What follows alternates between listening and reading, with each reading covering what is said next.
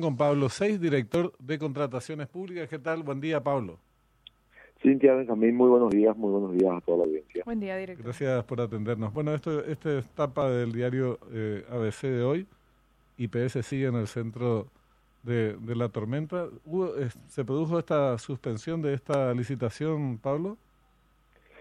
Sí, el día 6 de junio ya procedimos con la misma apertura de la investigación a la suspensión de la licitación de Benjamín ah. en razón a la proximidad de la de la apertura de ofertas, ¿verdad? De que se venía y de la denuncia.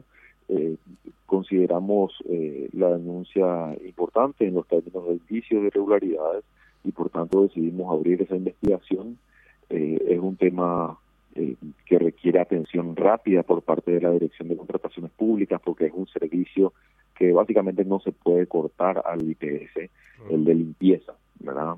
Entonces nosotros ya a finales de esta semana tendríamos que estar con la decisión en firme sobre qué hacer con este proceso de contratación, si merece un cambio en el pliego de bases y condiciones a los efectos de asegurar la participación de distintos oferentes en condiciones de igualdad o si puede continuar en, en las mismas condiciones en que fue originalmente convocado.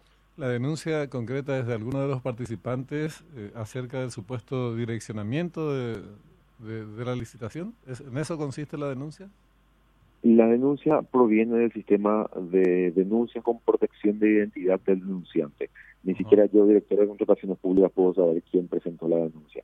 Pero el contenido de la denuncia es lo relevante en este caso, porque eh, señala que para participar de la licitación los oferentes deben contar con un documento expedido por un agente del sector privado que representa un servicio, un producto específico eh, para presentar dentro de esa licitación, entonces estaría acotada por esa posibilidad la, la presentación de ofertas de distintos de distintos participantes del sector privado. Eh, primero vamos a verificar con el IPS que la condición técnica requerida, que es algo bastante complejo para lo que es el servicio usual de limpiezas, se está pidiendo un, un robot con eh, limpieza a través de un sistema de luz ultravioleta y otra tecnología criogénica. Si ese punto es realmente imprescindible en el pliego de bases y condiciones, si no es imprescindible ya se puede eliminar y se quita de raíz el problema. Si es imprescindible ese servicio, entonces se debe verificar si realmente es necesaria o no la eh, autorización de un actor del sector privado a los oferentes del proceso para poder presentar ofertas. ¿Cómo, cómo es eso? No, no quiero recurrir injustamente a la ironía. Eh, sobre el tema del, uso de robot, ¿cómo es el tema? El, pliego ahí está transcrito en la denuncia, una parte del pliego de bases y condiciones que se exige que el servicio tiene que estar cubiertos con eh, un robot con eh, básicamente luz ultravioleta para eh, limpieza ya a nivel de microorganismos de ciertas superficies, ¿verdad? Y también algunos elementos de limpieza con tecnología criogénica. estaría bueno, estaría, me, encanta. Sobre todo si cubriesen primero el tema de los genioles, ¿verdad? Que no tienen, pero. estamos hablando de limpieza de hospitales y, y, no quiero adelantarme a ver si eso es, es o no, no imprescindible, ¿verdad? Pero eh, quisiera, quisiera que IPS dé la respuesta técnica respecto a por qué es imprescindible ese punto. Está bien, disculpa, de verdad me causa gracia, porque cuando las necesidades son tan básicas y te están hablando de cuestiones criogénicas, ¿verdad? Suena a viaje a las estrellas. Eh, eh, parece, sí, venía de la guerra de las galaxias, una cosa así. Decime, ¿y el tema de que tiene que estar validado por una empresa privada, eso figura en el, en el pliego también? Sí, también lo que figura es que una empresa privada representante de estos productos mencionados tiene que entregar una constancia a los oferentes de la licitación del servicio de limpieza de que incorporarán ese producto, ese servicio en sus en sus contratos. Entonces, eh, mal utilizada esta figura podría crear un filtro, eh, una suerte de, de, ticket que el sector privado entrega para participar de la licitación. Eso, por supuesto, no queremos que ocurra en el sistema de contrataciones públicas. Entonces, eh, esta investigación es fundamental para eh, es que para que quede claro que esa figura no se utilizará de mala manera o para que eventualmente tenga que eliminarse esa cláusula del pliego. Son las dos alternativas que al final de la semana tendremos para definir este caso.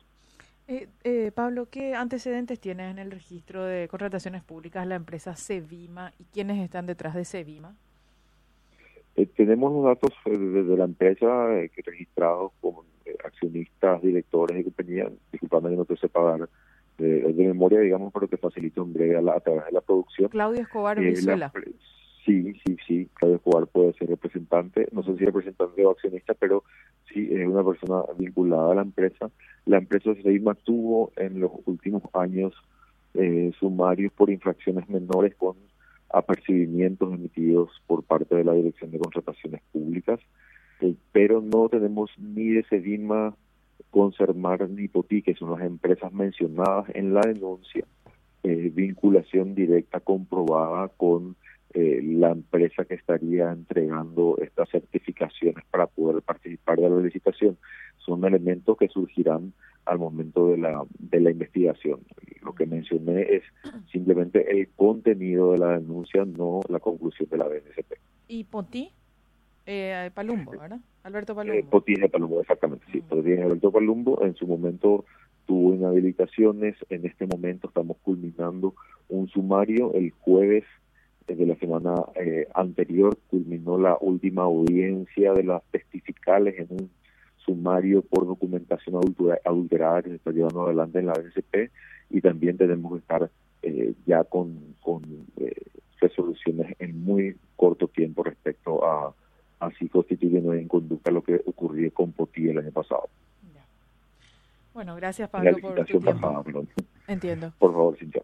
Muy amable como siempre. Que tengas buen día. Gracias, Gracias también. Hasta pronto. Hasta luego, señor Pablo Seitz, director nacional de contrataciones públicas. un amigo